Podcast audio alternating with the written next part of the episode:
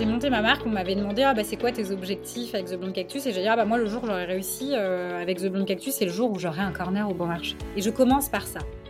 Moi je dis pas merci au Covid mais euh, moi c'est ce qui a fait pivoter mon business au bon moment et c'est ce qui a permis euh, à la boîte de créer sa croissance. L'idée c'est ça, tu vois, c'était de faire un truc huge, c'était de marquer les esprits. Changer le monde, ça passe par changer la place des femmes et mettre en lumière les rôles modèles qui façonnent notre époque en créant une nouvelle économie. Chaque jour, des femmes incroyables entreprennent et définissent leurs propres règles du jeu. Et je rêvais de comprendre comment elles ont fait. Hello, je suis Delphine, bienvenue sur Powerful, le podcast qui décrypte les meilleures stratégies business de celles qui ont monté leur boîte. Si toi aussi, tu as une idée folle à laquelle personne ne croit à part toi, alors abonne-toi, parce que tu n'es qu'à un pas de changer le monde et qu'on compte bien te filer nos meilleurs conseils pour que tu réussisses.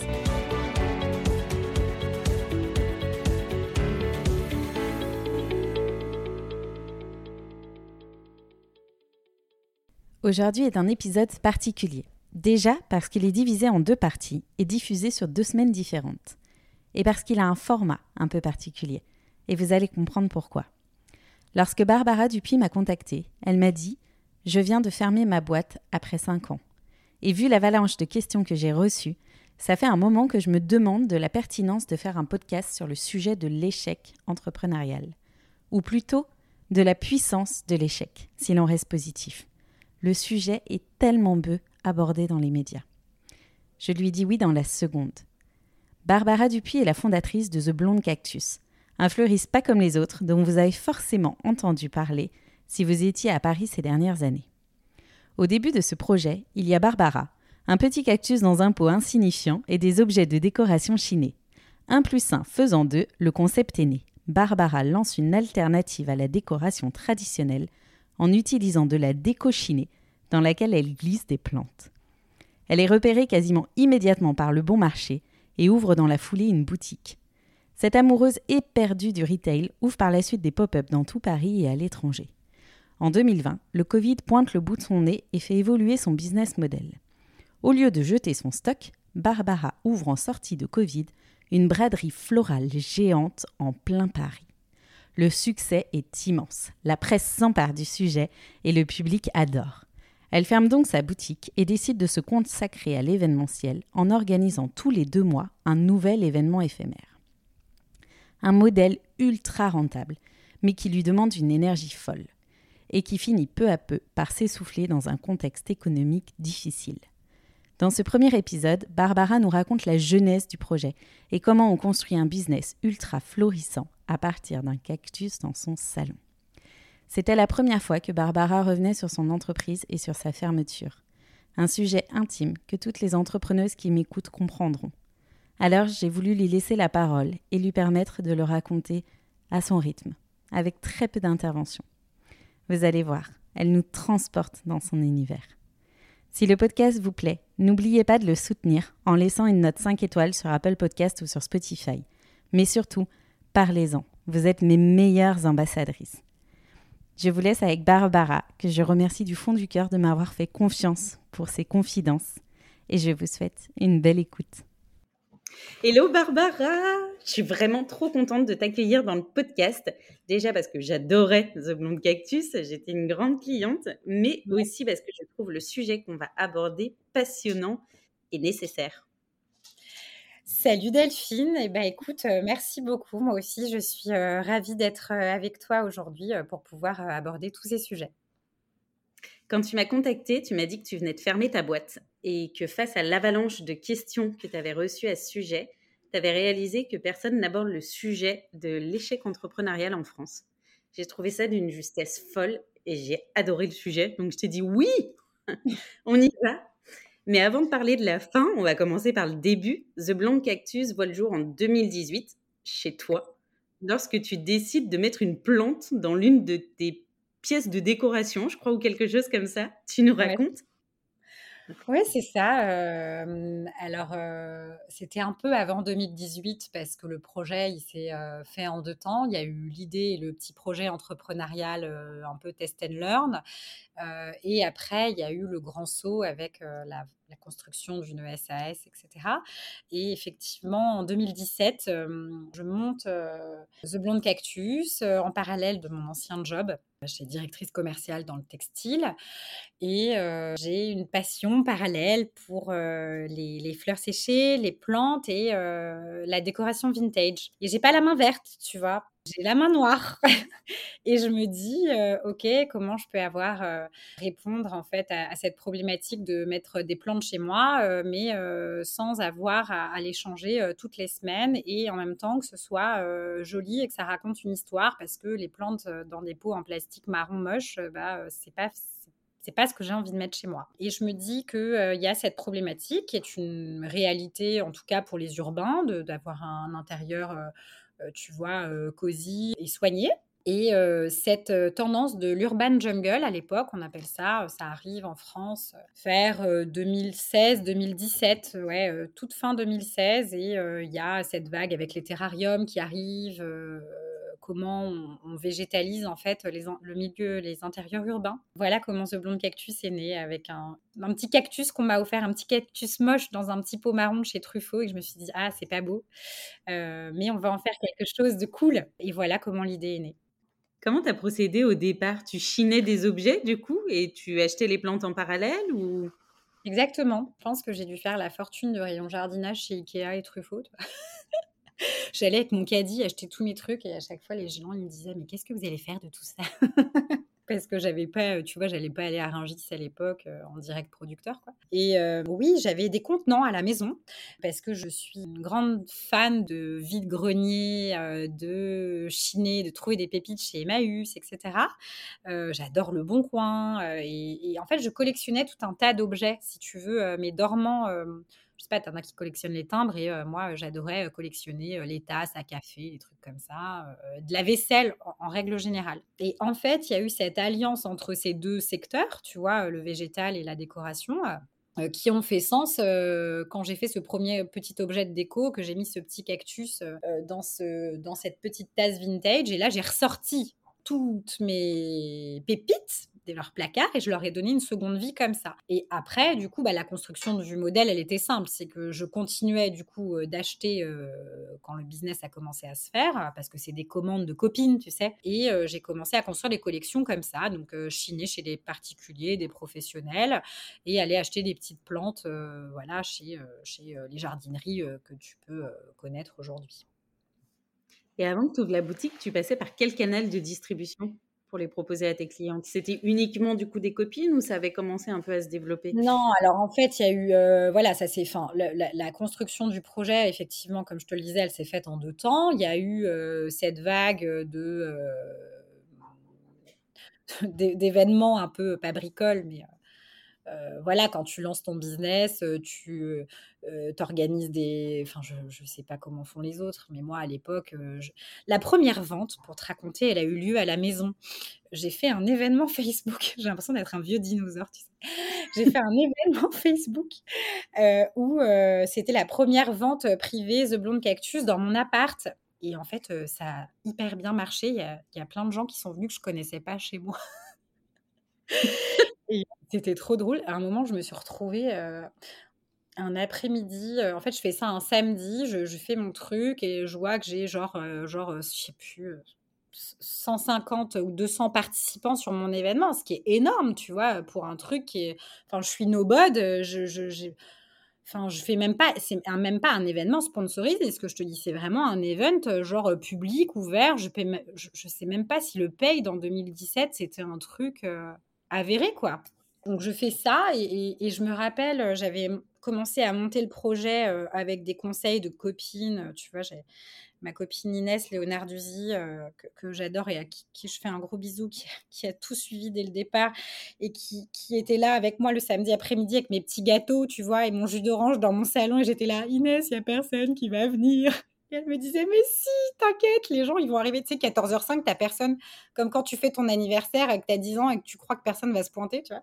Bah, là, c'était pareil, j'étais là avec mes petits pots, heu, The Blonde Cactus et mes cookies faits maison et genre, heu, j'attendais que les gens arrivent dans mon appart à Répu, quoi. Enfin, mais vraiment le hallucinant et en fait, bah, j'ai eu du monde et genre j'ai fait, heu, 1000 balles de vente dans l'après-midi, mais 1000 euros quand tu as des pièces à à 15 balles, tu vois?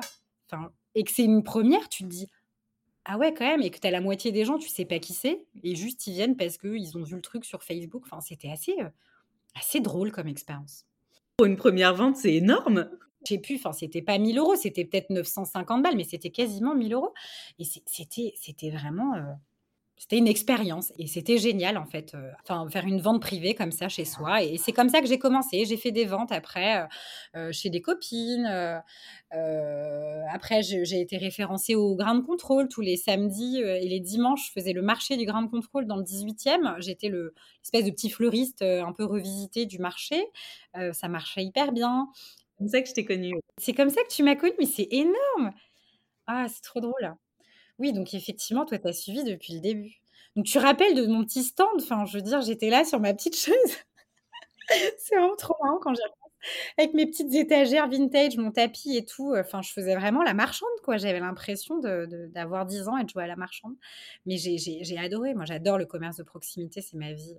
Là, je me suis dit: «OK, il y a un vrai truc à faire» et puis je commence à faire aussi un peu de B2B, heu, de de pour la partie un peu, heu, déco, parce que c'est un objet un peu d'exception. Tu vois? Tu peux, vendre dans des petites tasses que tu as chinées chez Emmaüs et cetera, mais bah, j'ai commencé à chiner chez des antiquaires, pour, des grands hôtels, des choses comme ça, pour des pièces d'exception et j'ai commencé par refaire la décoration du Off Paris Seine en 2017 et un peu par hasard, enfin, pas par hasard parce qu'il y a pas de hasard, mais voilà, on me propose de faire la déco, saisonnière, à 2 reprises du Off. C'est comme ça que je rencontre mon mari.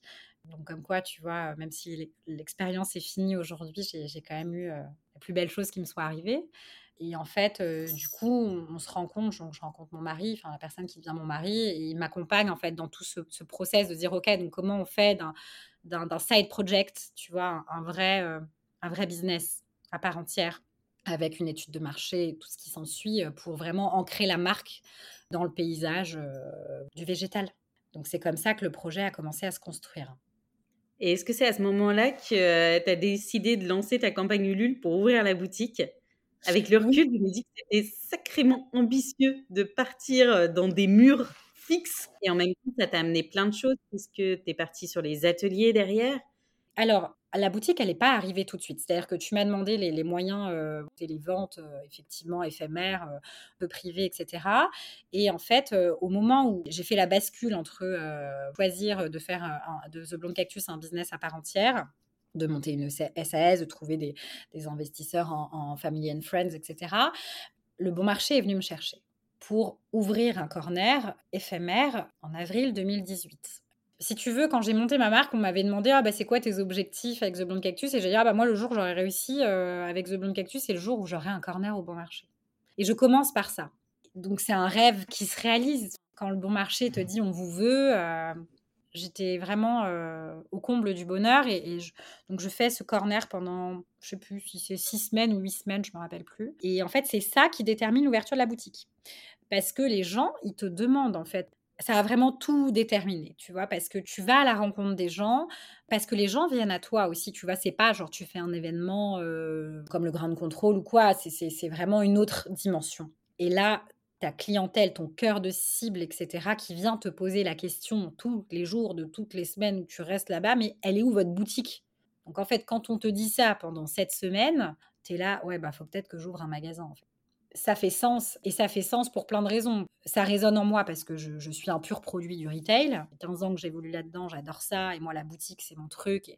En plus je vends un produit qui est de toute façon résolument physique. Donc en fait tout ça mis bout à bout, pour moi c'était évident que j'avais envie d'ouvrir un magasin. Alors oui, ça va effectivement comme tu le dis à l'encontre de ce qui va se faire en termes de risque d'ouvrir un e-commerce, euh, de commencer par là euh, ou un réseau de distribution wholesale. Mais en même temps c'était mes bébés, c'était mes produits, j'avais pas forcément envie de commencer à les diffuser un peu partout sans maîtriser encore tous les process que j'avais envie de mettre en route. Donc pour moi, l'idée c'était vraiment d'arriver déjà à maîtriser ça. Comment moi je diffuse mon produit, comment je le market Tu vois, au bon marché, j'avais pris un vendeur avec moi, un stagiaire, hein, entendons-nous. On va pas commencer à dire que j'ai mis des budgets colossaux. on est là pour parler franc jeu. Donc voilà, j'ai pris un stagiaire, Samuel, qui était extraordinaire et avec qui je travaillais tous les jours pour comprendre qui étaient nos clients, quels étaient leurs besoins, quel était leur retour sur le produit. En fait, il faut faire du terrain quand tu lances un produit physique. Et effectivement, bah, tu as une sensibilité dans les objets de The Blonde Cactus. Ça, raconte une histoire, chaque, chaque objet est unique.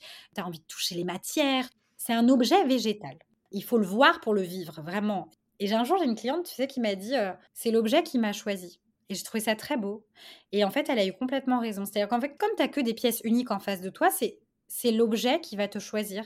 Et c'est toi qui vas le prendre et le, trouver une place chez toi. Et ça m'a permis de comprendre ça et du coup de modéliser en fait dans ma tête ce que j'avais envie d'opérer euh, comme typologie de commerce physique pour The Blonde Cactus avec euh, voilà toute l'expérience client qui va autour comme tu l'as dit les ateliers. Donc ça s'est fait comme ça, ça s'est construit comme ça. Selon toi, c'est quoi les avantages du retail justement versus une marque 100% digitale? Parce que tu en as beaucoup aujourd'hui qui ont commencé même sur la partie florale en digital et qui par la suite ont effectivement ouvert des pop-up ou des boutiques. Bah, Déjà, le, risque financier, évidemment, il est plus important quand tu choisis d'avoir une boutique en propre parce que euh, tu as un loyer assuré, etc. Après, euh, tu peux très bien te dire, euh, comme moi je l'ai fait à l'époque, voilà, c'est une boutique qui fait bureau, c'est une boutique qui fait stockage. Alors oui, tu n'investis pas dans 150 mètres carrés parce que c'est trop cher, mais en fait, je pense que vraiment, au final, quand tu fais tes calculs, je pense que c'est plus intéressant pour commencer d'avoir un magasin. Et aujourd'hui, je pense que le commerce de proximité est en train de muter, il est en train de changer. Et tu n'as plus autant de contraintes que quand moi j'ai pris ma boutique. Tu as des loyers nature. Tu n'as pas besoin de payer un pas de porte qui va te coûter une blinde, etc. Tu peux même louer des espaces en bail précaire, pardon, pour 12 mois. Je pense que tu as moyen de de faire ces tests qui sont très intéressants et qui peuvent être déterminants pour la vie d'une boîte. Maintenant, c'est sûr que d'évoluer sur le digital, ben, c'est-à-dire que ce budget que tu vas pas mettre dans une boutique physique, tu peux le mettre dans l'investir dans ton marketing, dans ton paid. J'ai du mal à répondre à cette question qui est foncièrement juste, mais je... Elle est peut-être personnelle en fait, la réponse. Oui, elle est personnelle. En fait, ça dépend le rapport que tu as à la clientèle. Moi, j'aime être sur le terrain, j'aime parler aux clients, j'aime les gens, j'aime comprendre ce qu'ils recherchent et j'aime transmettre ça à mes équipes. Donc oui, pour moi, la boutique, c'est la vie. Comment t'arrivais à gérer tous ces nouveaux projets au début? Parce qu'effectivement, tu as lancé ça, derrière, tu as vite lancé une autre gamme de produits autour. Enfin, tu avais vraiment construit une espèce d'écosystème de mon souvenir. Il y avait des bougies, tu nous disais, tu as fait de l'événementiel en B2B. Comment on joue entre mille casquettes quand on commence? En fait, euh, tu cartographies tes choix, euh, tu te demandes comment tu vas construire ton offre parce que tu as analysé, on en revient toujours à ce que veut le client en fait. Tu écoutes et tu fais aussi tes choix en fonction de ça. Tu cherches à améliorer tes KPI, donc tu te dis euh, Ok, euh, fine, elle a pris euh, une plante pour chez elle, elle a fait un cadeau, mais comment tu vas faire en sorte d'augmenter euh, bah, ton panier moyen, ton indice de vente? On a pensé des produits qui avaient du sens. J'ai créé le parfum The Blonde Cactus à l'époque très rapidement parce que pour moi, l'ADN olfactif d'une marque, il est essentiel dans le parcours client.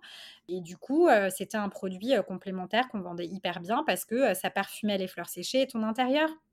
Il y a eu ça, il y a eu la bougie, c'était la même odeur que le, parfum, mais décliné sous format de bougie. Et ça aussi, on, les vendait hyper bien en produits complémentaires. Donc en fait, c'est comment tu construis un univers autour de la maison. Tu vois, c'était ça, c'était ça l'idée. C'était ta vision de départ, du coup, de construire un univers autour de la maison. Oui, tout à fait. Que ça me ressemble, parce que j'avais envie de transmettre une émotion et je, suis partie de ce que moi j'avais envie d'avoir chez moi et, et, de pouvoir le transmettre en fait à mes clients et de me dire, bon, bah voilà, alors tu as la partie émotionnelle hein, dont je suis en train de te parler, mais tu as aussi l'analyse business. alors qu'est-ce qui se vend hyper bien autour de l'univers de la maison? Bah, Effectivement, tu sais que tout ce qui est fragrance, parfum, ça cartonne. Bah, donc tu vas lancer parce que ça te plaît et que ça te ressemble et parce que ça marche, bah, cette partie bougie et parfum paf, produit complémentaire, ok, ça c'est acté. Et après, tu as tous les, toutes les mini-choses dont tu parles, le terreau qui va compléter avec les billes d'argile, tu vois, on a commencé à faire des kits en fait de, montage pour que les gens refassent leur pièce chez eux. Donc ça c'est parfait, tu vois, pour augmenter ton indice de vente. Tu te dis ok bon bah on va tout on va tout quitter en fait. Le client il va pouvoir choisir son objet, il va pouvoir choisir sa plante, il va pouvoir choisir son terreau, ses graviers, ses billes d'argile, etc. Et en fait au final c'est comme ça aussi que tu fais du produit qui est additionnel. Donc ça c'était vachement intéressant. Mais toujours, tu pars de ton produit historique pour agrandir ta gamme, en fait. La bonne analyse, pour moi, c'était ça. Que ça fasse sens, pas s'éparpiller partout. Et ça fait sens. Moi, je trouvais ça hyper pertinent. Je le trouve toujours aujourd'hui. Si je reprends les grandes dates de The Blonde Cactus, tu lances l'entreprise du coup en 2018, tu la fermes début 2023. Ouais, fin 2022, ouais. Mais ça a été acté dans ma tête euh, bien avant quand même. Entre-temps, il y a deux ans de Covid. J'imagine que c'est le point de départ des difficultés? Eh bien non, Delphine. c'est le point de départ. Je pense que tu as des gens qui pourraient tomber de leur chaise. Mais moi, je dis pas merci au Covid, mais euh, moi, c'est ce qui a fait pivoter mon business au bon moment et c'est ce qui a, euh, c'est ce qui a permis euh, à la boîte de créer sa croissance et de permettre aussi au, modèle de se renouveler. C'est-à-dire que ce blond cactus, au départ, donc on est d'accord, c'est l'objet végétal. Et en fait, j'arrive pas à passer le cap, tu vois. Il y a un truc qui bloque, je, je scale pas, comme dirait l'autre. Et ça me, ça m'embête. J'arrive pas à trouver le pourquoi dans la presse on en parle partout comme un truc pas révolutionnaire, mais effectivement quand même genre idée géniale, tout le monde adore, les professionnels te disent qu'ils adorent, les journalistes te disent qu'ils adorent, mais en fait ton, ton chiffre d'affaires il décolle pas. J'ai une problématique à l'époque e-commerce qui fait que j'ai du mal à as vu les, enfin, tu te rappelles des objets, enfin, c'est quand même assez délicat de, les, de les emballer. Alors c'est possible, mais tu peux pas scaler un modèle comme ça. Tu peux pas demander à des petites mains euh, d'emballer les trucs un par un, machin. Enfin, c'est pas c'est pas duplicable sur, euh, sur la partie e-commerce. Il te faut un produit qui soit euh, toujours le même et toujours packagé de la même façon, etc. Donc ça, c'est la première problématique. Et en fait, ce qui s'est passé à ce moment-là, quand je me pose toutes ces questions, et, je me dis bah, comment on va aller plus loin et comment on va euh, justement se recentrer euh, sur euh, la vente du produit, parce que effectivement, faire du B2B, c'est bien avec des ateliers, etc. Mais, mais c'est aussi bien pour te développer d'arriver à te concentrer sur le développement et la croissance d'un seul et même produit, qui est l'objet végétal ou l'objet floral. Le Covid arrive et je me retrouve avec un surstock de The Blonde Cactus à la boutique. Et en fait, je me dis, mais qu'est-ce que je vais faire de tout ça? Alors, ok, j'ai de la chance, euh, je suis pas un fleuriste classique, euh, c'est sec euh, pour les fleurs, c'est durable pour les plantes. Mais quand même, tu vois, je vais pas racheter de la cam alors que j'ai quand même tout ça, etc. Et là, je me dis, je reprends ce qui a marché en 2019 chez moi. Et je me dis, bah, l'événementiel, ça a bien marché quand même. On faisait des ventes en boutique à thème. J'avais fait un moment, je sais pas si c'était venu quand j'avais fait la plage.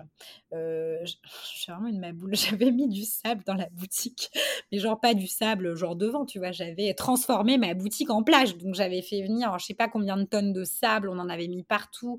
J'avais fait une buvette avec fils de pommes. J'avais mis des transats dans mon magasin de 50 mètres carrés. Enfin, vraiment, quand j'y pense, j'étais un peu J'allais au bout du truc, quoi, tu vois. On avait fait ça, on avait fait plein d'autres choses où on invitait les clients euh, avec des invitations personnalisées. Euh, et c'était hyper intéressant de voir qu'à chaque fois, on avait ces pics de fréquentation bah, liés à l'événement.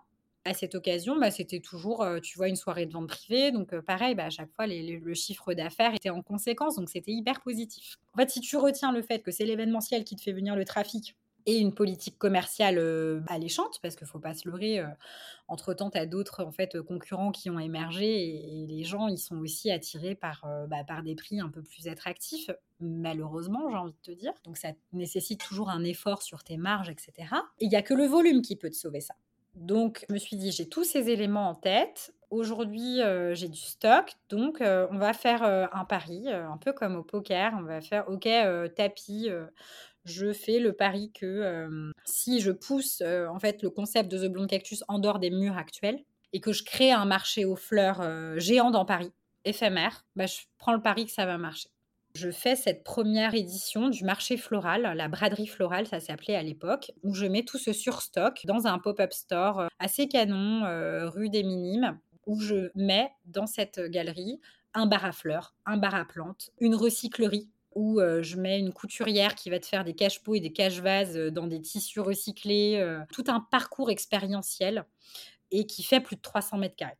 L'idée, c'est ça. Tu vois, c'était de faire un truc huge. C'était de marquer les esprits. Tu fais une, opération de communication en plus d'être une opération commerciale et c'est ça que je trouvais hyper intéressant. À l'époque, si je te donne des chiffres, on met du paid sur cet événement, mais que dalle. Hein. Je sais pas, je crois que je mets 350 euros, je crois, même pas. Et on fait 48 000 euros de chiffre d'affaires en trois jours. Incroyable. Enfin, un ratio incroyable quand même. Moi, j'ai toujours fait du paid sur Facebook. Donc, on crée un événement, braderie florale à Paris, tout début juillet 2020, donc sortie de Covid. Et en fait, ça cartonne. Je me rends pas compte, en fait, en gros, de ce que je suis en train de créer. Mais j'ai la queue jusqu'à l'autre bout de la rue de Turenne. Je trouve ça assez fou. Parce qu'entre-temps, en fait, la marque, elle a acquis une certaine notoriété, parce qu'on a eu de la chance d'avoir beaucoup de presse, et d'arriver, en fait, à un moment où c'est une vérité, il ne se passe rien à Paris à cause du Covid, il n'y a plus aucun événement. Mais moi, j'ai le droit de faire des choses parce que bah, je suis catégorisée, tu vois, vente de fleurs, de plantes, tout ça, c'était autorisé. Et en fait, donc voilà, on fait ce chiffre d'affaires assez dingo par rapport à l'investissement, encore une fois. Et qui plus est, avec une rentabilité hyper intéressante parce que comme les loueurs de galeries, etc., bah, il n'y a pas d'événement, donc forcément, ils font, ils font ça à des prix cassés. Donc à l'époque, c'est hyper intéressant de développer ça. Tu peux te dire, putain, on passe d'une galerie qui vaut 15 000 balles par jour à, puisque je payais genre 4 000 ou 5 000 euros les trois jours. donc c'était le modèle était ultra rentable. Et là, je me dis, ok, on va recommencer l'opération parce que du coup, tu dis, est-ce que c'est toi et ta chance? Ou est-ce que vraiment j'ai mis le doigt sur un truc, tu vois, qui va s'avérer pérenne et, et, dans ces cas-là, il faudra qu'on revoie le modèle de la boîte. Bon, là, je précise quand même, je suis enceinte de 7 mois. Donc c'est pas anodin comme, comme anecdote parce que ça remet aussi pas mal de choses en question. Tu te poses des questions sur, sur ton business model et puis ce que tu as envie de créer à ce moment-là, à quel rythme tu as envie de le créer? Parce qu'on sait très bien que bah, solopreneur, c'est du taf quand même parce que moi j'ai des associés investisseurs dormants qui au début de la boîte ont mis des billes dans mon business sans me soutenir, euh, mais qui ne sont pas actifs. Donc, euh, je suis euh, entre guillemets seule. Après, j'ai une super équipe à l'époque qui a lancé The Blonde Cactus avec moi. Il faut dire les choses telles qu'elles sont. Et voilà, donc tu te dis qu'est-ce que je vais faire à ce moment-là Si vraiment je mets le doigt sur un truc qui marche, comment j'accélère alors que je suis quand même seule aux manettes et donc, septembre, je choisis de réitérer l'opération avant de savoir si je décide de bazarder mon modèle actuel avec des salariés, des charges d'une boutique, etc. J'ai des charges lourdes, je sais plus, j'ai presque 20 000 euros de charges par mois, tu vois, ce qui à mon échelle à l'époque était quand même beaucoup. Et j'ai plus de quoi les payer si je continue sur le modèle traditionnel. Parce qu'en fait, tu vois bien que tes investissements sur ton produit historique, ça commence à s'essouffler, etc.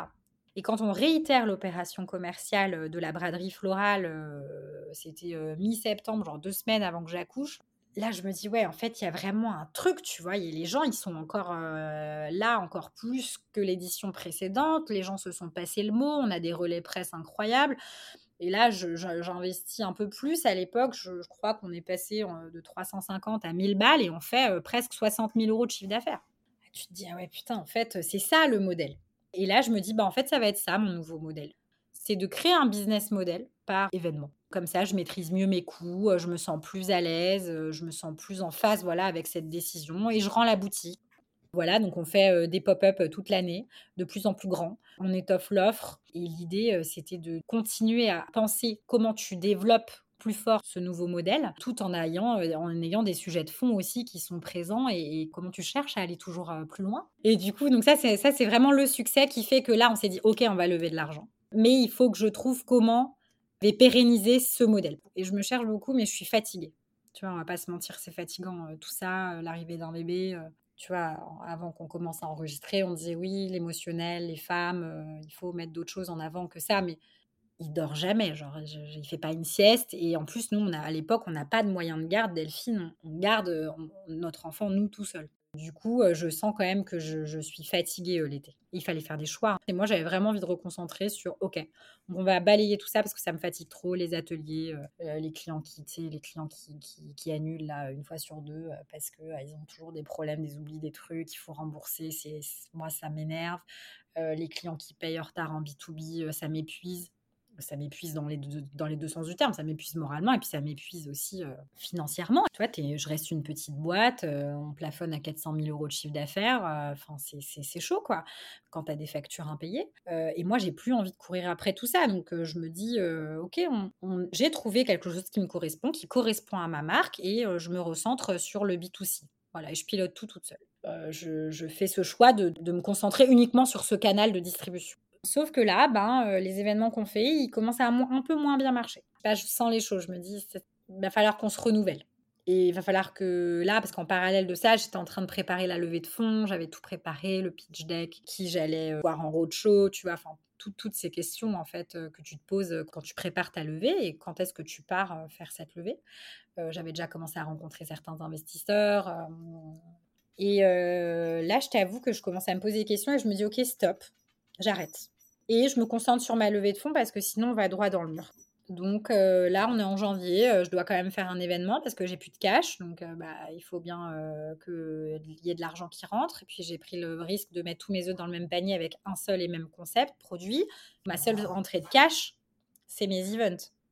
Sauf que là, bah, j'ai mis toutes mes billes dans le même, panier le mois d'avant. J'ai plus d'argent. Enfin, j'ai, je suis arrivée à bout de trésor.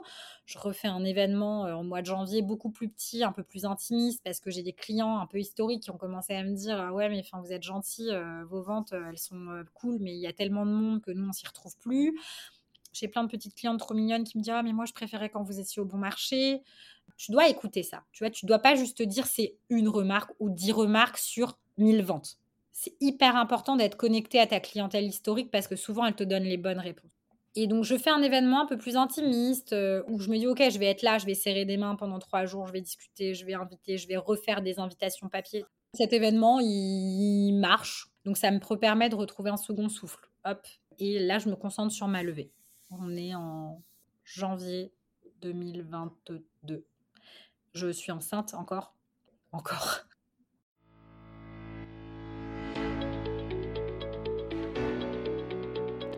Merci à toutes et tous d'avoir écouté cet épisode. S'il vous a plu, n'hésitez pas à me soutenir en me laissant une note 5 étoiles sur la plateforme de votre choix et à me suivre sur le compte Instagram Powerful Club ou sur LinkedIn Delphine Barnavon. On se retrouve la semaine prochaine pour un nouvel épisode. À bientôt!